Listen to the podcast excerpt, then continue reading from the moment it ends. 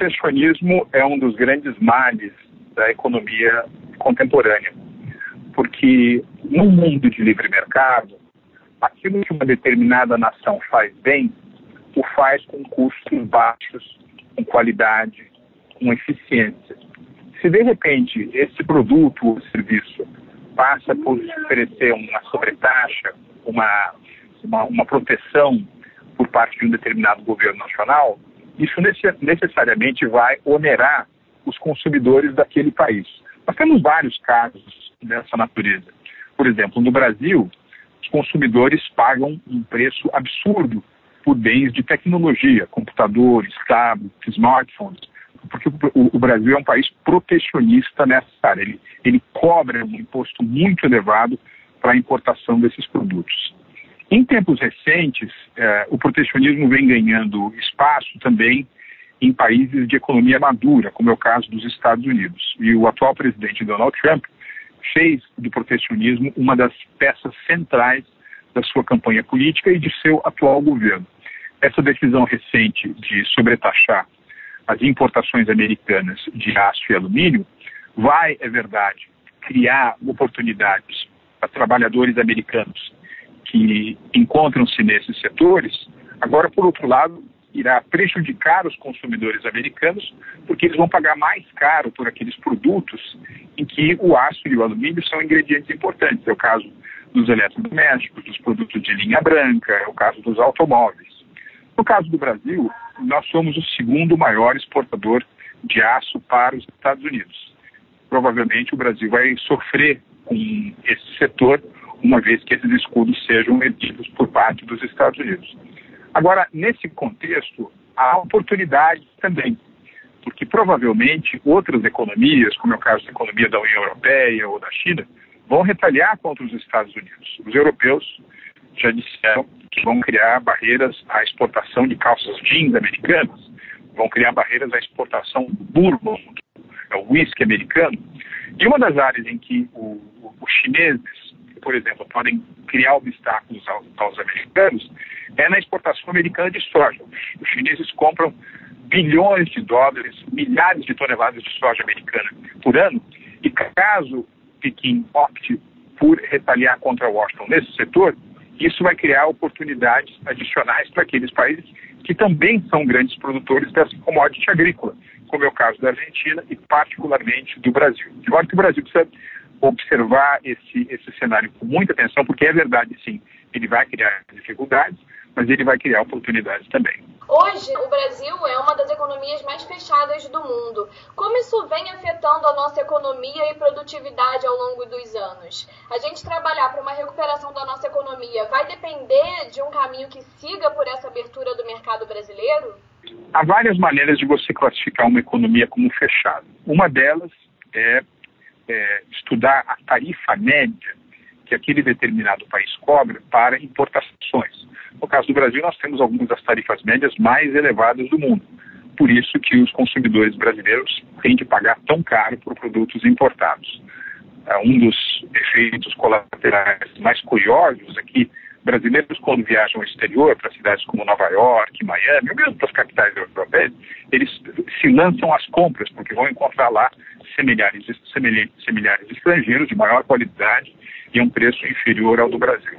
Há uma outra maneira de você perceber que uma economia é fechada quando ela oferece muitos subsídios, muitos, muitos incentivos à produção local. Durante os governos Lula-Dilma, é, uma série de áreas, como o setor naval, o setor eletroeletrônico, o setor químico, receberam esses benefícios é, especiais e, portanto, criaram um diferencial de, de competição com os seus similares estrangeiros, o que também acabou onerando os brasileiros na forma de menos investimentos disponíveis para educação, saúde e também diminuindo a possibilidade de um equilíbrio fiscal que é tão importante para a saúde macroeconômica do país. E tem uma terceira uh, maneira de caracterizar, na minha opinião, a mais importante delas, que é ver quanto de comércio exterior é, um determinado país consegue realizar por ano. Por exemplo, se você somar tudo aquilo que o Brasil exporta por ano e tudo aquilo que o Brasil importa, isso representa apenas 20, 22% do nosso produto interno bruto. Isso quer dizer o seguinte, que a nossa abertura para a globalização e a nossa inserção na economia global é relativamente pequena. Temos aqui já uma lição histórica da maior significação. Vejam, nos últimos 70 anos, não há nenhum caso de país que realmente tenha conseguido mudar de patamar, mudar de andar, é, sair da armadilha da renda média, ou então sair de situações de PIB per capita muito baixo para uma situação é, de, de, de, renda ascendente, sem ter tido em algum momento pelo menos 40% do seu produto interno bruto relacionados à soma de importação e exportação. Esse é o caso conhecido de Japão e Alemanha, é o caso do Chile, é o caso da Coreia do Sul, é o caso da Espanha e é também, mais notadamente agora, o caso da China. Isso quer dizer o seguinte, que ter uma presença importante no mundo por meio da abertura da sua economia, por meio de uma estratégia de inserção internacional, é uma alavanca fundamental de desenvolvimento e é algo que o Brasil ainda não prestou atenção. Por que, que não prestou atenção? Talvez porque nós vivemos com essa ilusão de que nós temos um grande território, uma grande população, que o nosso mercado interno é, nos basta. Por vezes, os empreendedores, os empresários brasileiros entendem a atividade de comércio exterior apenas como uma complementação ao abastecimento do mercado nacional. Mas se tamanho relativo realmente fosse uma desculpa para você ficar fechado com o mundo, a China jamais teria tido esse crescimento estonteante que nós observamos nos últimos 40 anos, porque a China territorialmente é maior do que o Brasil e do ponto de vista populacional equivale aí a um pouco mais de seis vezes a nossa população. Então, lição a retirar. Nenhum país do mundo conseguiu um crescimento importante fugindo da globalização. O Brasil precisa ter isso em mente. Protecionismo né, costuma dizer que essa concorrência externa ela prejudica a produção nacional, coloca em risco salários e empregos dentro do país. Por que, que essa visão está equivocada? Depende muito do tipo de proteção que se oferece e durante que tempo. Nós temos aqui que reconhecer que é verdade que muitos países que conseguiram um estágio de industrialização, depois de pós-industrialização, aqueles que realmente conseguiram agregar valor e tecnologia para o seu setor agrícola, tá, industrial ou, ou de serviços, em algum momento experimentou mecanismos de substituição de importação. É, veja o caso da Coreia do Sul. A Coreia do Sul, é, que desejou num determinado momento competir em áreas como aparelhos de televisão, fones de micro-ondas, outros eletrodomésticos, automóveis, fez também uma proteção da sua indústria nesses setores, mas não simplesmente para oferecer os seus produtos para o mercado interno, mas sobretudo para exportar. Então, muitos desses incentivos ou, ou, ou, ferramentas protecionistas que nós podemos identificar, elas foram administradas para durante apenas um determinado tempo com métricas, com critérios de, de, de qualidade, com, com índices de desempenho, o que fez com que crescentemente a Coreia do Sul se tornasse uma gigantesca exportadora e hoje, em qualquer capital do mundo, você vê produtos coreanos de é, elevada qualidade. Não foi o caso do protecionismo é, na grande maioria dos países latino-americanos.